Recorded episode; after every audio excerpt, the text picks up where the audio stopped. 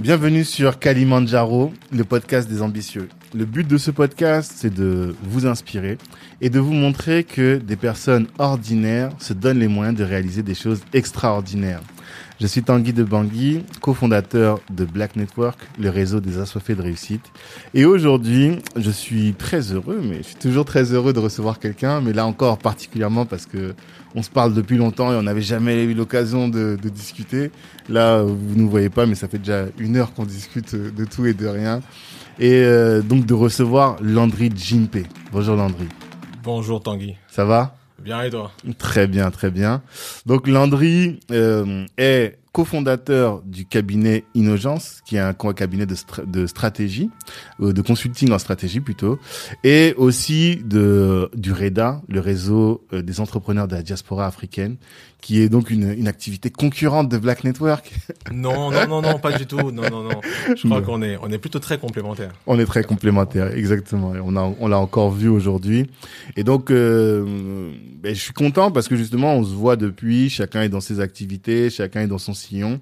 Et nous, on se dit que si on est tous des réseaux, il faut qu'on se connaisse, au moins qu'on puisse travailler ensemble. Et là, le but de cette, euh, de cette rencontre, c'était pour ça. Et le but de cette discussion qu'on va avoir sur ce podcast là, c'est aussi de vous montrer que là, on a un véritable ambitieux et quelqu'un qui se donne les moyens de réaliser des grandes choses et euh, on va décortiquer tout ça tous ensemble. La première question que je pose toujours à mes invités, Landry, c'est quelle est ton ambition?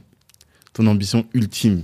Hum, Je me définis comme un éternel étudiant, étudiant de la vie en général et notamment étudiant des interactions humaines. Mhm. Donc mon ambition ultime serait d'avoir assez rapidement un, assez d'assises financières pour pouvoir étudier l'interaction entre les différentes personnes.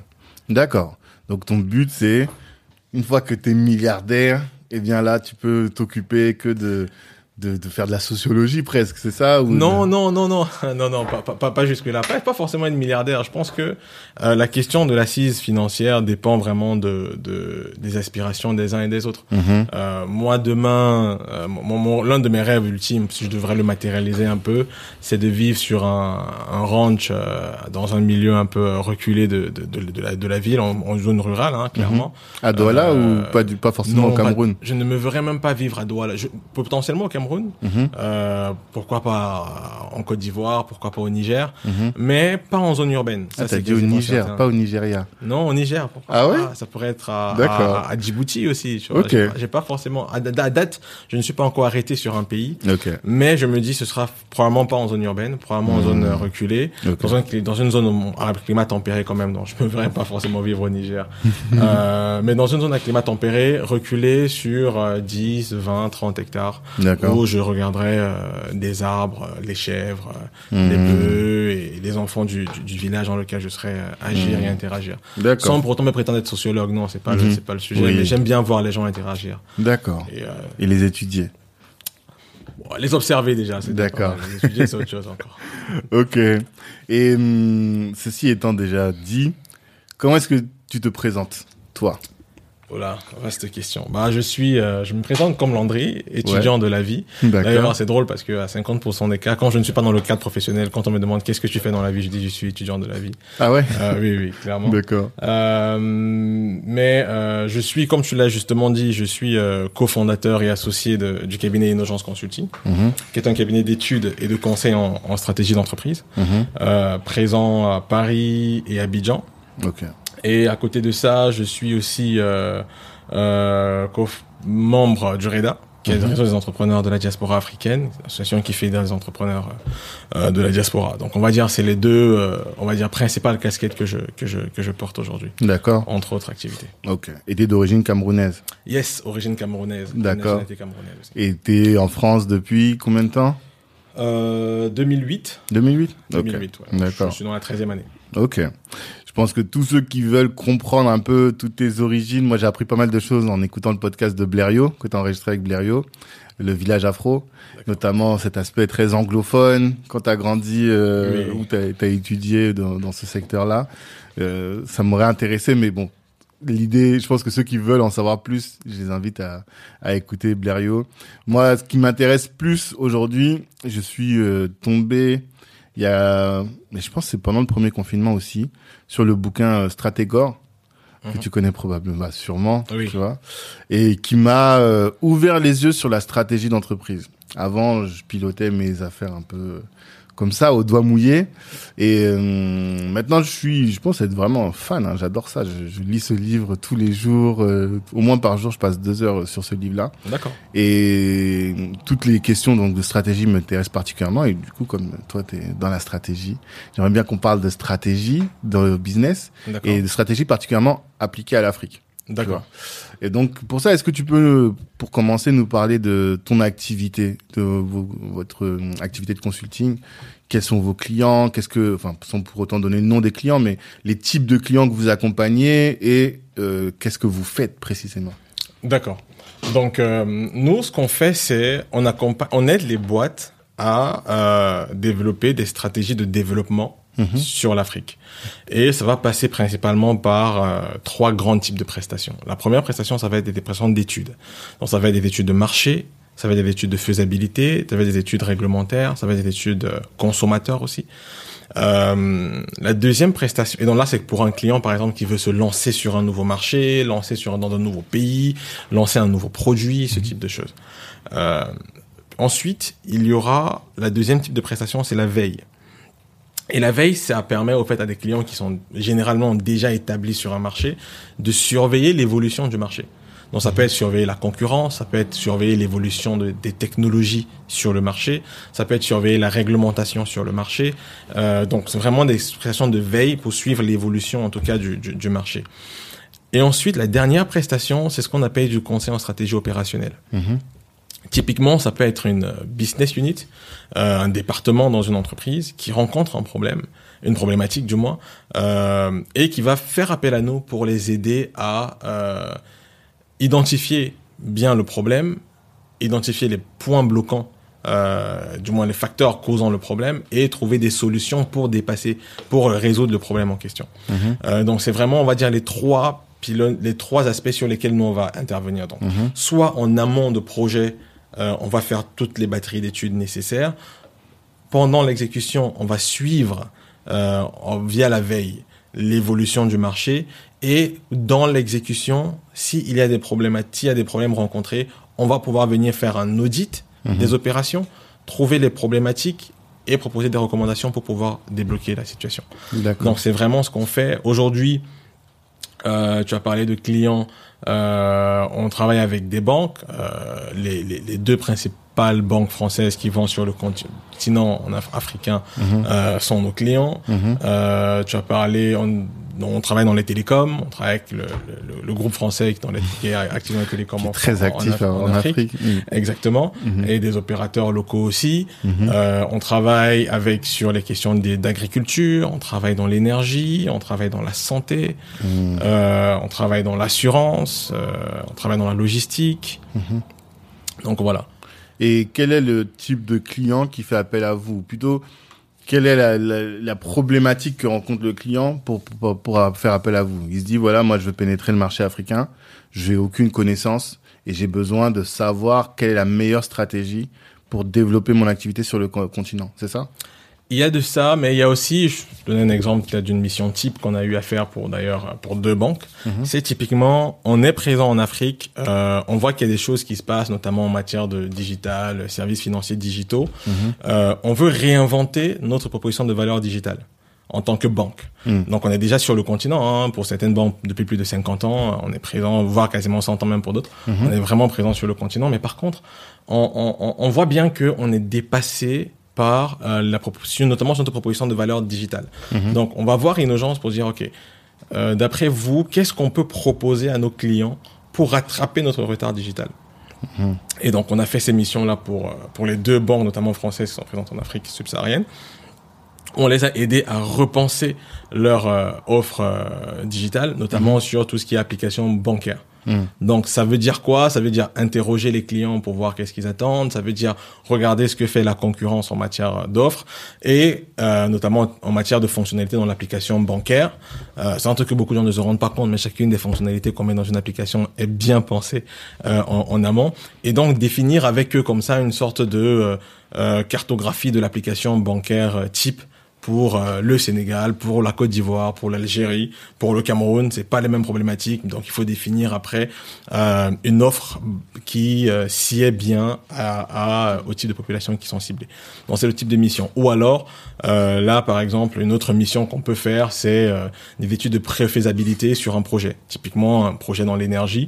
Par exemple, quelqu'un qui veut déployer une solution de, de, de, de kit solaire pour maison individuelle va faire appel à nous. Il connaît pas son marché. Il, a cru entendre que euh, typiquement, euh, je sais pas moi, au Tchad, il y a beaucoup de coupures d'électricité. Mmh. Euh, le réseau n'est pas bon, mais par contre, le Tchad a un très bon ensoleillement. Euh, et il sait que les bailleurs de fonds aiment bien les projets un peu énergie renouvelable. Donc, il va dire, est-ce que vous pouvez aller au Tchad faire une étude de préfaisabilité sur le sujet mmh. Et donc, du coup, ça veut dire quoi? Ça veut dire quantifier le marché de, de, du besoin en énergie clairement combien de maisons ne sont pas connectées au réseau, euh, mmh. quelle est la qualité du réseau électrique, euh, combien quel est le, le, le, revenu disponible des gens, combien ils sont prêts à payer du coup pour un mmh. service comme ça, quel est le cadre réglementaire sur la production et la distribution d'énergie aussi, parce que c'est pas c'est un sujet qui est d'ailleurs assez lourd. Euh, donc c'est ça. Donc on va faire appel à nous soit parce que on veut aller sur un marché, on le connaît pas, soit on est déjà sur un marché mais on veut développer une nouvelle activité ou alors on veut améliorer l'activité qu'on rencontre. Ou alors dans un troisième cas, c'est on a une activité, on rencontre des problèmes. Euh, typiquement, on a un fournisseur de services financiers la dernière fois qui nous appelle, qui nous dit ah on a développé tel service financier euh, dans sept pays en Afrique. On, se rend compte que notre réseau de distribution n'est pas terrible. Euh, il ne, il n'a pas les, il n'atteint pas les objectifs qui l'ont été fixés. Et donc du coup nous on, on y va, on, on, va, on est allé notamment sur cette mission là, on est allé au Cameroun, on est allé en Côte d'Ivoire et au Burkina, rencontrer les agents euh, qui distribuaient ces services financiers-là, comprendre un peu leurs problématiques et à partir de là faire une liste de recommandations euh, qu'on a d'ailleurs accompagné dans l'implémentation aussi mmh. pour euh, pouvoir lever en tout cas les, les blocages euh, qui, qui, empêchaient le service de se développer normalement. Donc c'est vraiment ça. On, a, on, intervient vraiment en amont de projet, pendant les projets, post-projet, mmh. tout, tout le cycle. Et du coup, oui, c'est très large de, de l'étude du de marché jusqu'à l'implémentation. C'est mmh. très large. La première question que je me pose et qui arrive forcément assez tôt, comment tu t'es formé à la base pour faire ça? Quelle formation t'as fait? Est-ce que parce que il me semble que tu es un ingénieur de base, donc c'est pas du tout la même chose. Exactement, je suis euh, ingénieur en, en, mécanique et énergie. Ah oui, en plus. Euh, à, la, à, la, base, ouais, rien à voir. Euh, par contre, on, on, on, a des problématiques qui vont être très techniques aussi. Quand je parlais, ouais. par exemple, de l'énergie euh, solaire, mmh. c'est ma formation. Bon, c'est pas vraiment ma formation de base, mais je comprends oui. cela. Par contre, ce qui est beaucoup plus intéressant, c'est pas forcément ma formation, c'est qu'aujourd'hui, par exemple, nous sommes une équipe de quasiment une dizaine répartie sur deux bureaux, Paris et Abidjan, mmh. et on a cette volonté là quand on recrute, d'apporter de la complémentarité dans les équipes. Mmh. Donc, euh, le seul poste redondant chez nous, c'est les économistes. Donc, nous sommes trois associés au fait. Mmh. Donc, euh, Jean-Louis Traoré et Edwige Seri qui sont mes deux associés du coup. Je pilote le bureau de Paris avec Jean-Louis et Edwige pilote le bureau d'Abidjan. Jean-Louis et Edwige sont économistes de formation okay. et consultants d'État en intelligence économique. Mmh. Donc ce sont les deux seuls postes qui sont redondants. Par contre, à côté de ça, on a des sociologues, on a des, des gens du marketing, on a des gens euh, qui ont fait finance, on a des mmh. gens qui sont viennent de l'industrie du luxe. Mmh. Donc on a des profils relativement variés qui fait qu'on est capable d'approcher euh, différents types d'industries. D'accord. Donc c'est ça. Mais toi, as, du coup, ta, plus-value ou ton rôle plutôt, mm -hmm. quel est-il? Moi, généralement, je vais intervenir principalement sur des sujets énergie. Ok. Donc, euh, dans, au sein du cabinet, on va dire, on a, on a, on a des, des leads sur des sujets, mm -hmm. euh, des personnes qui sont leads sur le sur les sujets. Typiquement, Jean, lui, va être lead sur tout ce qui va être euh, service euh, service financier, notamment service financier mobile. Mm -hmm. euh, Edwige à Abidjan va être plutôt être tout ce qui est euh, FMCG, fast moving consumer goods, les produits de consommation en général. Okay. Euh, après, on a d'autres personnes comme ça qui vont être lead sur d'autres sujets. Mais néanmoins, donc moi, c'est vraiment des sujets plutôt des sujets énergie sur lesquels je vais je vais me je vais me, je vais intervenir. Mmh. Et ensuite, à côté de ça, vu que tu l'as si bien dit, je suis de formation ingénieur, mmh. j'ai fait une, un an d'école de commerce après, mais surtout, je continue à me former. Comme je dis, je, je, je pense être, euh, du moins, j'ai- Un étudiant. étudiant euh, truc. Euh, là, par exemple, je suis en train de faire une formation en, en, en gestion de risque opérationnel dans le secteur de banque et, et assurance. Ok. Parce que on a, comme je dis, nos principaux clients sont les banques et les assureurs. Mhm. Donc, euh, on a ce besoin d'accompagner nos clients sur euh, toutes leurs problématiques. Et donc, du coup, on- et tous, hein, euh, tout le monde, au fait, au sein du cabinet, on essaye de se former euh, continuellement pour euh, être sûr qu'on est euh, toujours aussi euh, performant et répondant à, à toutes les problématiques que peuvent nous poser nos, nos clients.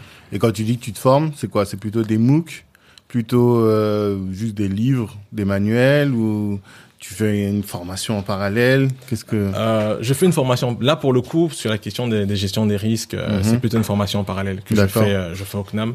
Ouais. donc cours euh, tous les lundis, 8 heures par jour. ah ouais. De novembre, d'octobre à juin. Ok. tous les Donc, lundis, Une grosse formation finalement. Exactement. Et Ce qui te permet d'avoir euh, les bases théo pardon, les bases théoriques pour ensuite euh, pouvoir euh, être plus efficace en pratique quoi. C'est exactement ça. Mhm. Et encore, ce qui est bien, c'est que la formation que je fais actuellement et que même celle que je recherche, c'est des formations qui sont certes théoriques, mais qui sont énormément basées sur des cas pratiques. Mhm. Euh, parce que bon, c'est des formations généralement qui sont dispensées pour des professionnels. Ouais. Donc, on, on vient vraiment axer sur euh, concret, opérationnel. Mhm. Donc, euh, ça nous permet d'être aussi opérationnel sur les sujets assez rapidement derrière. D'accord. Et euh, alors du coup, notre audience, je pense qu'elle est particulièrement intéressée à entreprendre en Afrique. Oui. Et hum, du coup, la question que j'ai envie de te poser, c'est qu'est-ce que tu identifies comme euh, particularité en termes de stratégie quand on veut entreprendre en Afrique? Quand on veut entreprendre en Afrique, euh, je crois que l'une des choses à faire, c'est prendre un billet d'avion et aller sur place. Euh, moi, je, je me rappelle toujours, j'ai un, un, un, un jeune homme qui vient me voir une fois, qui me dit il veut lancer un service de lavage auto euh, au Rwanda, je crois, parce qu'il est allé au Rwanda deux semaines, il a, il a observé des trucs, machin. Mhm. Et donc moi, je, et il me dit il veut une étude de marché. Euh, je lui ai dit honnêtement, euh, si je vais te faire une étude de marché, je vais te facturer X montant. Donc on avait pris le temps d'échanger un peu sur ce qu'il Mhm. voulait concrètement. Combien? Euh, je me rappelle plus, mais je crois que son À étude, son étude devait tourner facile autour des 8000 euros. Ah, un truc ah comme oui, ça. quand même. Et je lui ai dit, ah oui, oui, non, c'est, clair. Hmm. Et, et je lui ai dit, euh, franchement, que de me donner les 8000 euros, Hmm. prends ça, prends un mois de vacances Hmm. avec tes associés, allez à, allez à Kigali, marcher dans Kigali, Hmm. rencontrer les gens que vous voulez servir demain, discuter avec eux. Pourquoi je dis ça? Parce que quand on est en France, par exemple, et qu'on veut entreprendre, on a énormément de bases de données Mm. avec les informations sur quasiment tous les secteurs. Je veux dire, en France, le reporting pour les entreprises est très très bien fait. On a beaucoup d'observatoires sur différents secteurs d'activité. On a beaucoup d'organisations euh, par filière qui publient des informations. Et donc, si demain je veux investir dans le poulet en France ou dans, je sais pas moi, dans dans l'hôtellerie, dans quelques domaines que ce soit, j'ai les données qui me permettent de faire une réelle étude de marché. Ouais. Quand je veux entreprendre en Afrique, c'est complètement différent. Hmm. Parce que les données, on ne les a pas. Du coup, il faut les créer de façon empirique. Donc, il faut aller sur place et mesurer les choses. Mhm. Et donc, je me dis que de me... euh, et généralement, on le fait pour des, des, des, des grands groupes, euh, machin. Mm. Et je me dis, et généralement, même quand on le fait pour, avec les grands groupes, on accompagne, ils- on est souvent accompagné de leurs salariés. Du coup, on accompagne leurs salariés dans la démarche, typiquement. Et donc, et, et, et en plus, il n'y a rien de mieux pour palper et valider une idée qu'en la confrontant à son client. Ne serait-ce qu'avec une version bêta ou une version POC. Même si ce n'est qu'un discours. C'est d'aller voir quelqu'un et de dire, OK, si demain je te demandais de payer euh, 500 francs CFA pour laver ta voiture, est-ce que tu le ferais, par exemple? Tu vois? Je, je je peux faire l'étude de marché de mon côté. Et je pense que, Tanguy, tu me diras bien, si, si je viens te dire, euh, donne-moi, je sais pas moi, 8000 euros, 6000 euros pour faire une étude de marché sur la laverie, euh, je viens te dire que ça ne marcherait pas, tu aurais quand même préféré avoir pris les mêmes 6000 euros, être allé sur place, sûr. te rendre compte que ça ne marche pas, mais au moins tu aurais kiffé pendant un mois. Tu vois Donc, c'est- vraiment ça le, le truc. Et je me dis, Mhm. pour toutes les personnes, parce que je vois en plus, euh, on pourra en parler peut-être plus tard, mais on voit aujourd'hui beaucoup de gens qui veulent entreprendre, euh, notamment sur en Afrique. Mhm. Pour moi, c'est que de vous faire payer une étude de marché euh, ici à Paris. Prenez un billet d'avion, Mhm. prenez quelques jours de vacances. Pourtant, idéalement en trois quatre semaines quand même. En deux semaines on ne voit rien. Mhm. En trois quatre semaines on commence à, à sentir les choses. Effectivement, vous pouvez vous faire vous pouvez vous faire accompagner pour définir une méthodologie d'observation. Ouais. Euh, ça, il n'y a pas de problème. D'ailleurs, je, lance une invitation. Vous pouvez venir, on, on échange dessus euh, et on mettra en place une sorte de calendrier, une méthodologie d'observation sur trois quatre semaines, en fonction du secteur bien sûr. Mais allez sur place, rencontrer les gens que vous voulez servir, que vous voulez approcher. Et pour moi, il n'y a pas meilleure chose à faire que ça. Hmm, D'accord. Donc ça, c'est la première étape, aller sur place. Mais au-delà de ça, quelles sont les spécificités, peut-être, du business sur place, euh, des trucs que, que les gens ne, ne sous-estiment finalement, et toi, tu te dis, mais ça, je le vois tout le temps, tu vois? Euh, c'est c'est un peu difficile à répondre honnêtement parce que on, on parle souvent d'Afrique, Ouais. mais euh, c'est 54 pays avec On est 54 d'accord. réalités.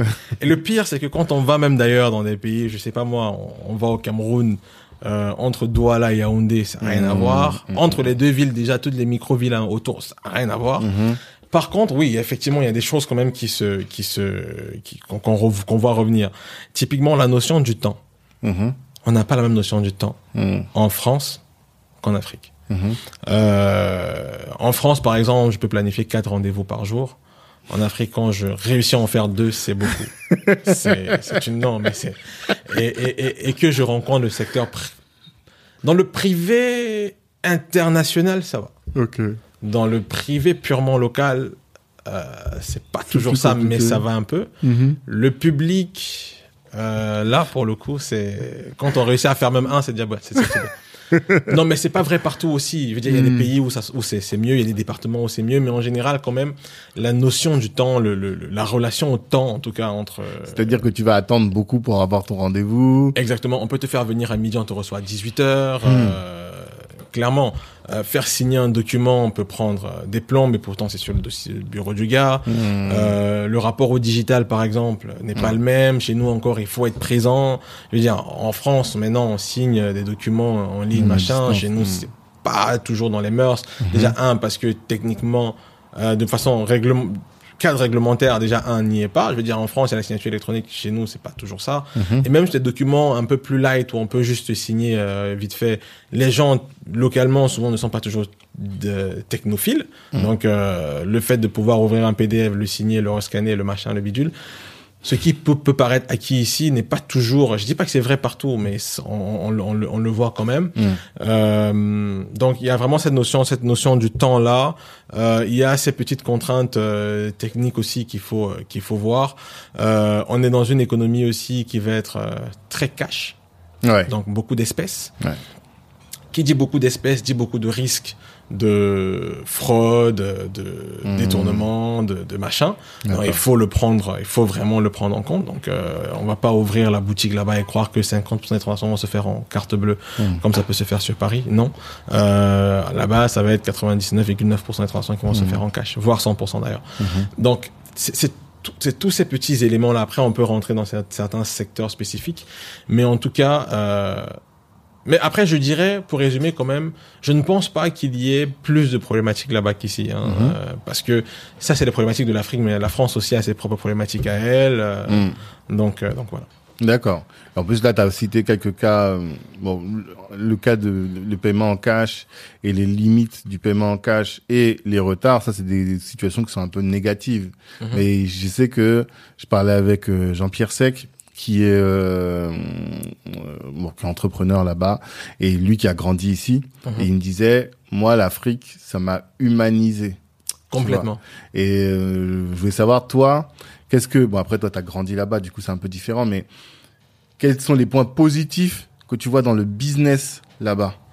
Le, le premier point, comme je disais, euh, pour reprendre ton point, c'est humaniser. Mhm. Comme je dis, l'avantage du fait que les gens n'aiment pas trop signer en ligne, c'est que on passe beaucoup de temps Mhm. à échanger. Ouais. On passe beaucoup de temps à palabrer. On passe beaucoup de temps à, à discuter. On prend beaucoup de temps à prendre un déjeuner, par exemple. Mhm.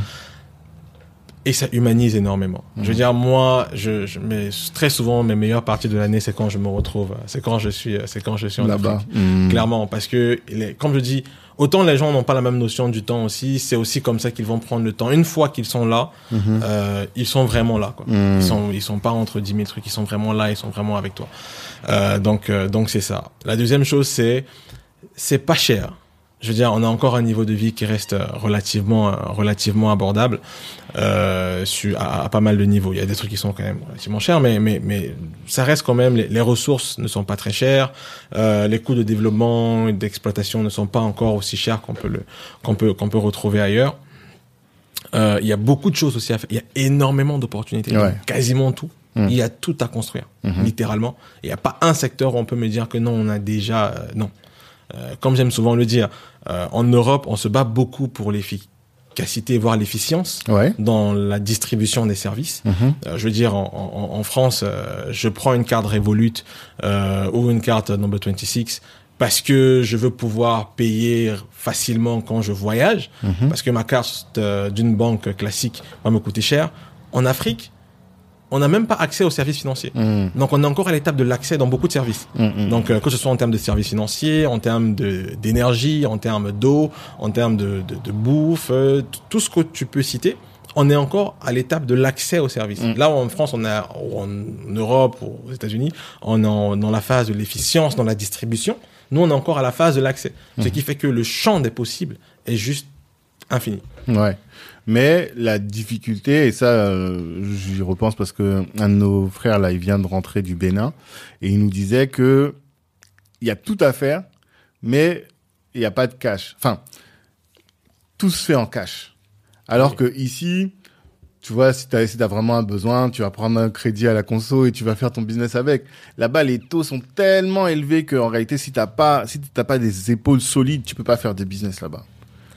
Exactement, exactement. C'est un peu le, le revers, c'est que pour se faire financer localement, effectivement, c'est ça reste très compliqué parce que pour, pour différentes raisons, différentes raisons. Bon, c'est pas un podcast sur la finance, on aurait pu s'étaler dessus, mais c'est c'est c'est assez compliqué parce que bon, les, gens n'ont pas de d'historique de transaction, les banques Ouais. ne les connaissent pas. En, en France, on te prête généralement pourquoi? Parce que on a soit un historique sur toi, soit on a un historique sur des profils qui te ressemblent. Donc on sait probablement que euh, euh, Tanguy qui vient, euh, juriste, euh, secteur de la santé, machin truc. euh, Mhm. on sait probablement que tu gagnes à peu près ça, on a ton salaire et on sait que les gens comme toi, généralement, ils remboursent leur crédit, quoi, parce Mhm. qu'on a l'historique. Mhm. En Afrique, on ne l'a pas. Mhm. Cet historique-là. Euh, généralement parce que la bancarisation est très très faible. On a 20% de taux de personnes ayant un compte en banque euh, sur la majeure partie du continent, euh, voire même 10% dans certains pays. Donc une personne sur 10, il faut quand même se rendre se rendre compte. Euh, Deuxième chose, c'est les questions de garantie. On a très peu de garanties. Les banques ont très peu de garanties en cas de faillite des, des- des consommateurs, Mhm. ce genre de choses. Mhm. Et donc, ça fait que pour qu'une institution financière puisse prêter de l'argent, elle va augmenter fortement le taux pour contrebalancer le risque qu'elle prend. ça. C'est ça. Euh, maintenant, il y a des méthodes de, de financement alternatives, typiquement des tontines, qui Mhm. Ouais. existent. Après, il faut être introduit ou alors avoir quelqu'un qui est introduit et qui prend sur lui d'être garant de ton, de ton crédit. Mhm. Mais il y a moyen. Et je pense notamment que euh, la situation actuelle devrait nous interroger sur euh, le besoin de créer de nouveaux mécanismes de financement pour répondre aux besoins, de, aux besoins financiers des, des entrepreneurs sur place. Quand tu parles de situation actuelle, tu parles de la crise sanitaire ou la situation, euh, le Non, fait qu'il n'y ait pas accès au financement? Ouais, Ok, le, fait de- d'accord. le manque d'a- le manque d'accès. D'accord. L'idée, du coup, ce serait de diffuser peut-être un peu plus le, hum, le recours à la tantine? Euh, oui, pourquoi pas. Après, je pense pas que la tontine puisse tout résoudre. Hmm. Euh, je pense que il est peut-être temps de pouvoir même repenser notre système financier. Ok. Parce que on a, on a, un, on a un état des lieux qui est tel qu'il est. Hein. Mhm. On va pas demain passer de d'une bancarisation à 20% à 95 comme voire 99% comme ça peut l'être euh, partout en Europe. Mhm. Euh, ça va pas être, ça va pas se faire demain. Euh, par contre, on a euh, chez nous, par exemple, on a des le droit coutumier qui peut Mhm. être pris en compte dans le dans le truc parce que aujourd'hui, quand vous allez à la banque, par exemple en Afrique, vous voulez un crédit, on vous demande un titre foncier. Vous dites que vous avez euh, votre titre foncier, c'est la parole du chef qui atteste bien que au fait Tanguy effectivement entre le troisième et le quatrième arbre et jusqu'à la rivière, c'est bien son terrain. Ouais, Très clairement. Hmm. bah, le banquier comprend pas ça. Le Mm. banquier, euh, il dit bon, ça c'est bien entre ton chef et toi, mais moi j'ai besoin d'un Oui. document officiel. La question c'est est-ce qu'on ne peut pas demain réfléchir à inclure notre droit fond- notre droit coutumier par exemple dans la façon d'a- d'approcher Mm. le- le- l'analyse crédit euh, l'analyse de, de crédit? D'accord. C'est ce genre c'est ce genre de, de, de, de choses. Et après la deuxième chose aussi c'est de voir comment est-ce que on peut parce que localement on peut mieux s'organiser pour mettre à disposition euh, des ressources financières pour les personnes qui le désirent. Mhm. Parce qu'on a énormément d'argent sur place. Ouais. Je veux dire, aujourd'hui, quand on regarde euh, le financement des startups sur le continent, Mhm. euh, en grande partie, c'est c'est des fonds extérieurs. Alors oui, j'allais venir à ce sujet-là justement parce que euh, j'écoutais notamment bah, Jumia, l'épisode dont je te parlais tout à l'heure. Moi, j'avais bon, j'avais un a priori négatif par rapport à Jumia parce que on dit toujours euh, le l'Amazon africain n'est pas fait par des Africains. Mais en réalité, et il explique dans l'interview, il dit l'Amazon africain n'est pas fait par des Africains parce que tu peux pas aller voir un fonds africain et lui dire on va investir, souvent à perte les premières années, sur un business dans le digital. Parce que les fortunes africaines, elles, elles ont plus l'habitude d'être sur le ciment, l'agro euh, écolo, enfin l'agro, euh, tout ce qui est lié à l'agriculture, L'agroalimentaire, l'agroalimentaire, merci. Et donc aujourd'hui, on, on peut pas financer les startups. Quand Stripe investit chez, euh, j'ai oublié le nom de la, la boîte là, Paystack, voilà, il y a que qui peuvent le faire parce qu'un investisseur fr- africain se dirait non, moi j'ai d'autres trucs qui sont plus sûrs. Ça c'est quelque chose que toi aussi tu as, vécu. Exactement. Mais c'est c'est ça. Et même les fonds dont tu parles, les fonds de start-up africaines dont tu parles, pour beaucoup d'entre eux, pour les plus gros, euh, le fonds, il est certes, il a un bureau à, à Dakar, Mhm. à Nairobi, à Lagos, Mhm. mais les fonds viennent d'ailleurs. C'est ça. Euh, je vais pas citer des noms, hein, mais euh, je pense que On s'est compris. on s'est compris. C'est, ça va être des corp, des gros corporates français, anglais, machin, qui vont mettre l'argent dans ces fonds-là. Donc à la fin de la journée, c'est pas les nôtres. Mhm. Maintenant, la question, c'est comment est-ce que on s'organise, du moins, comment est-ce que les fortunes locales, parce que à la fin, les fonds qui viennent d'ailleurs, ça rêve, ça vient aussi des fortunes euh, locales. Je veux dire, quand on regarde dans un pays dans lequel on est, euh, la France, euh, ce qui tire pour beaucoup la communauté euh, tech en France, Ouais. c'est les premiers euh, vainqueurs, c'est les premiers winners. Ça, ouais. Ça va être des Niel, ça va être des grands gens, ça va être des Mathieu, ça va être des Simoncini. Mhm. Euh, Aujourd'hui, ce sont les gros, les, les, les, les, de Rudel, ça va être les gros investisseurs euh, dans la dans, dans la dans la scène tech, notamment en, en early stage. Mhm. Et, et donc, on a besoin nous d'avoir les grands industriels africains qui commencent à s'intéresser, pas forcément même à la tech. Hein, Mhm. À l'agriculture, euh, à la logistique, à la santé, qui commencent, qui doivent commencer à investir aussi Mhm. pour tirer les futurs champions. Ah, tu trouves que ça, c'est pas fait sur d'autres secteurs? Parce que pour moi, c'était fait, mais pas sur la tech. Parce que pour l'instant, le, ce qu'ils appellent l'awareness, quoi, tu vois, Oui. l'investisseur, il dit, bon, c'est pas encore le moment, ou en tout cas, il n'y a pas encore de certitude. Mhm. Mais un Dangote, des gens comme ça, bon, ils sont investis dans tout ce qui est ciment, dans tous ces secteurs-là. Pas à travers des fonds, c'est ça que tu veux dire? Il investit dans Dangote Cement. Ouais. Bon, J'ai rien contre Dangote, tu vois. Je veux dire, c'est pas. Mais à la fin, euh, et encore lui, il fait beaucoup de choses. Il est Mhm. très grand philanthrope et tout. Mais ils sont peu à faire ce qu'il fait. D'accord. Je veux dire, aujourd'hui, pour la grande majorité, c'est j'investis dans mes entreprises à moi. Je ne demande pas qu'on ne le fasse pas. Mais la vérité, c'est si on veut pouvoir développer un écosystème fort, on aura besoin que ceux qui ont réussi avant, et c'est ça la force même de la Silicon Valley, c'est que tu, quand, tu, quand tu observes bien, tu vas te rendre compte que la majeure partie des angel investors, les, les, les business angels, Mhm. ça va être des, tu vas, si tu lis leur bio, euh, je suis euh, early Facebook, euh, early Twitter, Mhm. early Uber, parce que ce qui se passe, c'est quoi? C'est que les tout premiers employés, généralement, Ouais. en- ils ont des stock options. Et quand les boîtes font, vont en bourse, ils vendent leurs, leurs, leurs, leurs actions. Ou alors, quand ils partent, ils vendent leurs actions. Et avec ce qu'ils gagnent, souvent, c'est des millions. Mm. Parce que quand on voit souvent les entrées en bourse de beaucoup de boîtes, euh, ce qui se passe, c'est que les premiers salariés, ils ont des actions. Et donc, ils vendent leurs, pour beaucoup vendent leurs actions. Ils prennent les centaines de milliers, voire les millions, voire même les dizaines de millions pour certains qu'ils récoltent pour réinvestir dans l'écosystème. Et c'est ça qui fait la force. Ce qui fait que eux, ils vont investir en early stage. Et à la suite de cela, quand, avec l'argent du early stage, la, la, la startup va pouvoir faire son proof of concept, va prouver qu'elle a un marché qui a besoin de son produit. Et ensuite, c'est là que vont arriver maintenant les fonds plus structurés. D'accord. Le fonds va pas, va rarement venir au tout, euh, tout, tout, tout, tout début. Ils ont- là, au tout, tout début, il a besoin d'un business angels. Et pour cela, on a besoin de soit des grandes fortunes ou même des cadres. Sur place, on a des cadres qui ont beaucoup d'argent Mhm. Mais qui aujourd'hui encore euh, investissent faiblement. Peut-être parce qu'il manque de véhicules pour encadrer tout cela. Mais pour moi, euh, comme je dis souvent, j'ai un, très bon ami à moi, un grand philosophe, entrepreneur au Sénégal, euh, Boubacar Sania, si, s'il m'écoute, euh, qui aime souvent dire, au lieu que de se plaindre de la lumière, réfléchissons à comment allumer la bougie. D'accord. Donc, au lieu qu'on se plaigne, euh, parce que je discute avec beaucoup de gens localement qui disent ouais mais non il n'y a pas d'investissement machin truc c'est des cadres.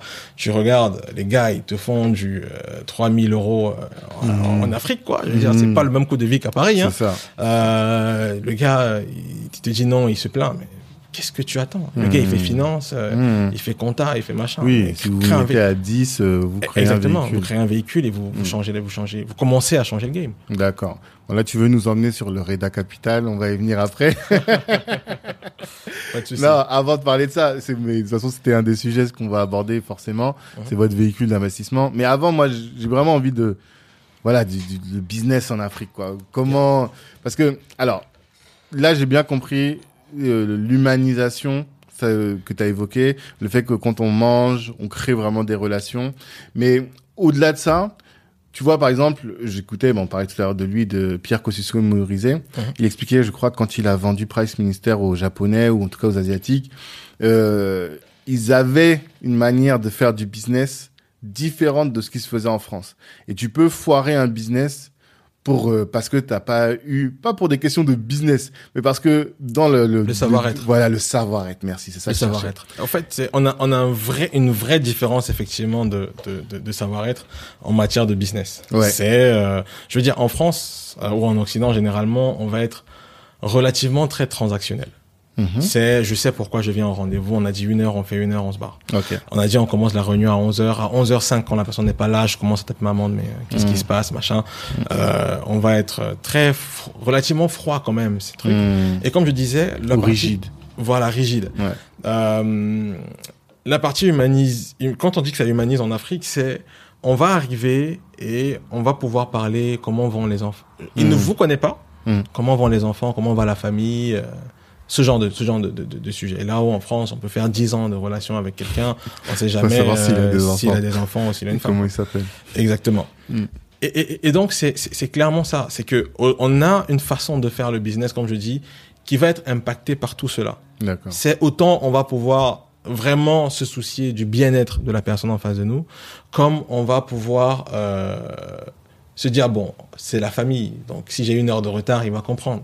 tu, tu- vois, Euh, si j'ai des retards de paiement, il comprendra. Euh, Mm. tu, vois ce que je veux dire Ouais, je veux là, par exemple, moi, avec mes, mes, mes, mes clients, euh, tu développes une telle relation, tu développes deux types de relations quand tu es en France ou quand tu es en Afrique, Mhm. par exemple.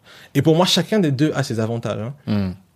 Euh, là où je serais plus facilement prompt à réclamer euh, quelque chose à quelqu'un en France, de façon dans un mail, Ouais. typiquement, en Afrique, je ne ferais pas ça dans un mail, par exemple. Je vais appeler la personne. Hmm. Comment tu même si je veux dire il, a passé son délai de paiement et tout en France je vais envoyer un mail euh, bonjour X euh, t'ai avait engagé rendez-vous tel jour. tel jour Hmm. machin Ah, en c'est ça que t'appelles transactionnel. voilà c'est vraiment très euh, je vais droit au but sans euh, en Afrique je vais appeler comment tu vas machin est-ce que tu te rappelles que euh, mach- c'est clairement c'est vraiment ça l'humanisation Hmm. rentre dans toutes les sphères même de faire le business Hmm. ce qui fait qu'on va vraiment prendre le temps pour faire les choses, on va vraiment euh, s'assurer que le message est bien reçu comme il doit être reçu, euh, tout en caressant un peu les gens. euh, mais c'est le côté humain qui, qui, qui, qui, qui, qui- qui veut ça.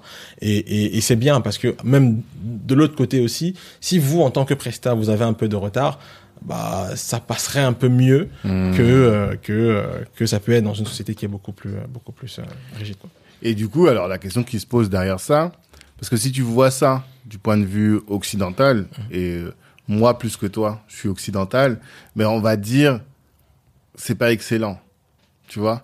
Mais comment est-ce que malgré tout, dans cette organisation-là, tu trouves de l'excellence? Au fait, je crois que la notion d'excellence ou de poser l'étiquette de pas excellent, ça dépend du prisme avec lequel on le lit. Mhm. Euh, effectivement, du prisme occidental, c'est pas excellent. Mm.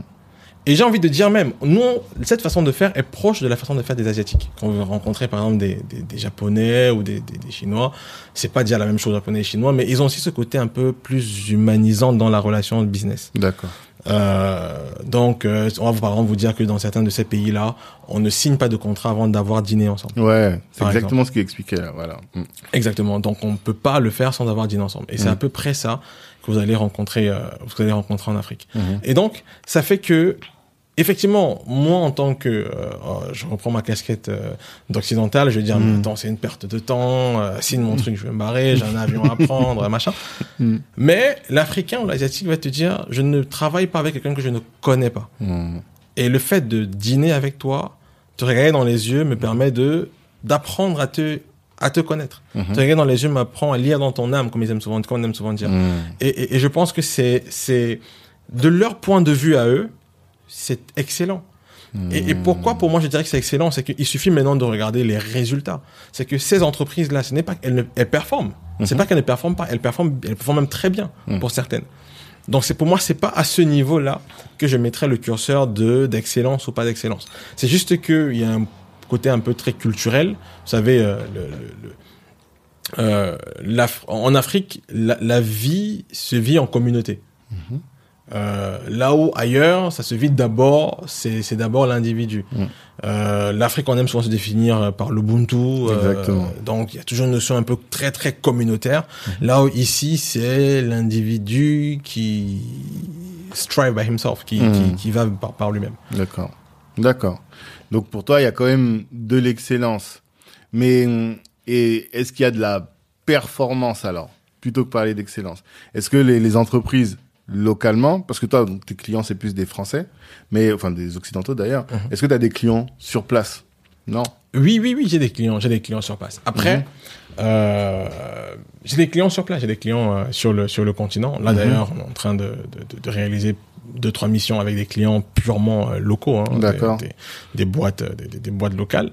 Euh, et il y a de la performance. Après, comme je dis, c'est il faut maintenant, faut pas qu'on se mente, c'est que les aspects culturels influencent la lecture d'une entreprise. C'est ça. Euh, pour toi ou pour moi qui avons fait nos classes ici, qui avons qui sont allés à l'école ici, bon moi je suis venu certainement plus tard, Mm. mais qui avons travaillé ici, effectivement on a une grille de lecture de la performance eu égard à la culture qui nous a ça. façonné. C'est ça. Euh, par contre là-bas, euh, ils ont leur grille de lecture de la performance Mhm. Qui est totalement différente de la différente de la nôtre. C'est ça. Et donc euh, le, maintenant le, le grand le, le, le, le, le truc qui est intéressant dedans c'est de pouvoir conjuguer les deux Mhm. et de pouvoir pouvoir naviguer entre les deux sans sans grand problème. D'accord. Mais toi, du coup, quand tu vois, même avec ton regard extérieur, tu peux te dire que non, dans leur manière de fonctionner, ça reste, euh, même avec mon regard, voilà, je vois quand même quelque chose de performant, quoi. Parce que, en fait, moi, mon but derrière tout ça, c'est de dire l'Afrique, avec son mode de fonctionnement, peut être, enfin, est aussi une réussite, une réussite à sa manière, C'est et aussi une réussite de la même manière que les Asiatiques. Mais le truc, c'est que pour les, Asiatiques, c'est objectif. Tu vois, on voit que la- la- ça fonctionne, mais l'Afrique, on le voit pas encore. Est-ce que toi qui es là-bas, t'arrives à voir quand même que ça fonctionne bien, malgré ce que nous, on considère comme étant des tares? C'est ça, surtout que je veux dire.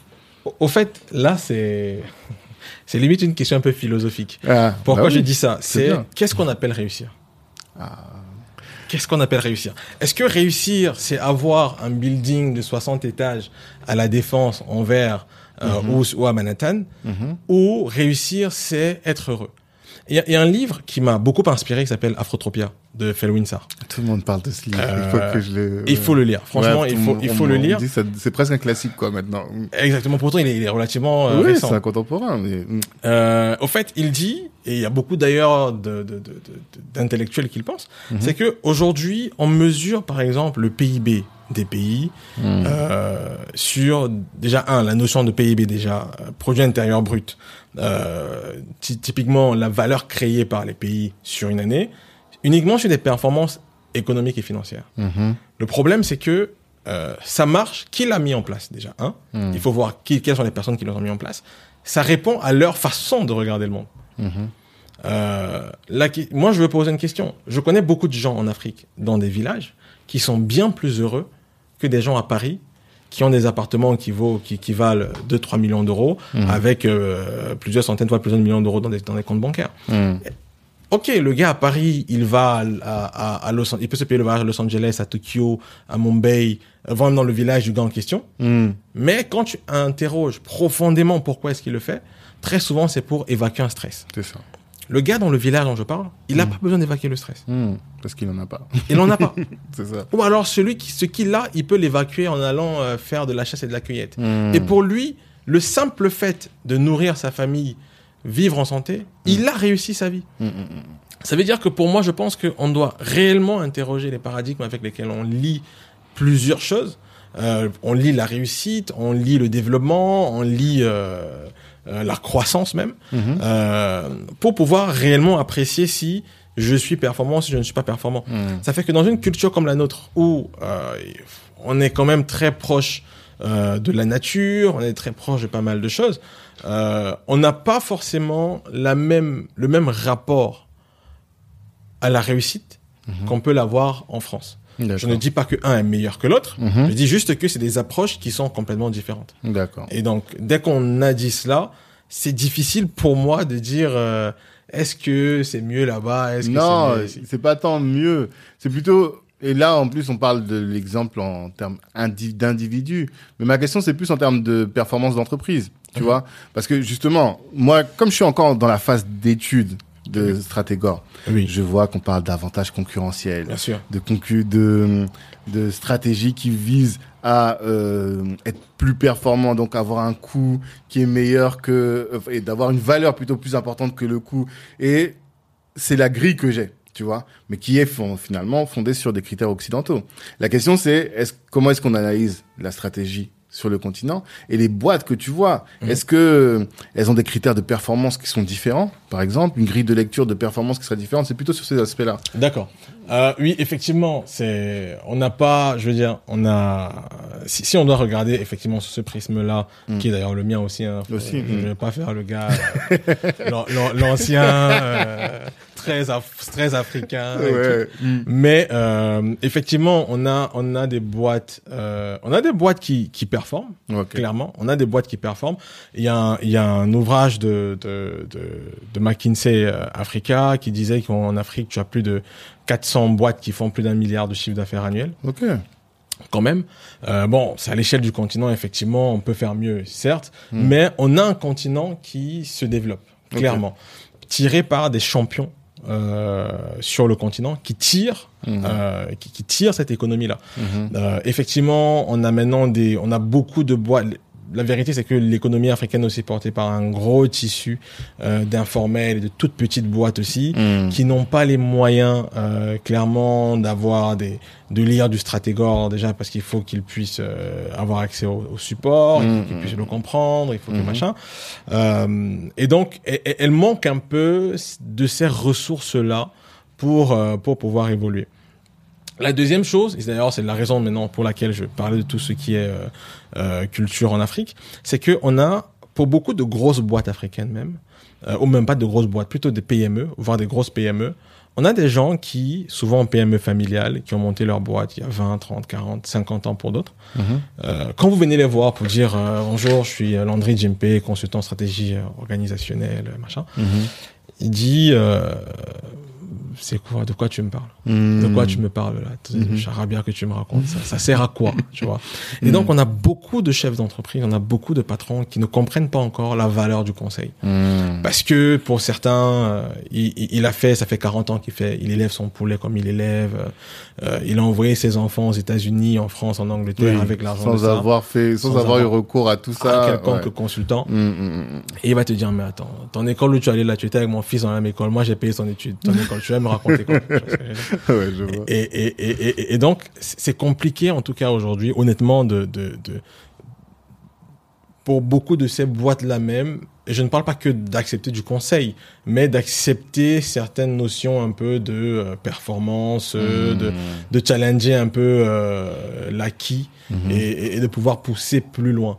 Mais on voit quand même que les choses changent. On voit beaucoup de, de, de renouvellement dans les, dans les, dans, dans, dans les strates dirigeantes des entreprises et, et des PME qui sont de plus en plus repris par des gens plus jeunes. Ouais. Parce qu'on voit aussi beaucoup de, de, de ces chefs d'entreprise là qui pour beaucoup n'étaient pas forcément très lettrés à l'époque, Mhm. mais dont les enfants euh, ont eu accès au même type de formation que les, les dirigeants dans les boîtes privées qui elles et notamment internationales qui elles comprennent l'avantage et, et l'apport de- du conseil ou alors des, de tout ce qui est notion de de- de- d'éléments de, performance, d'indicateurs de performance. Mhm.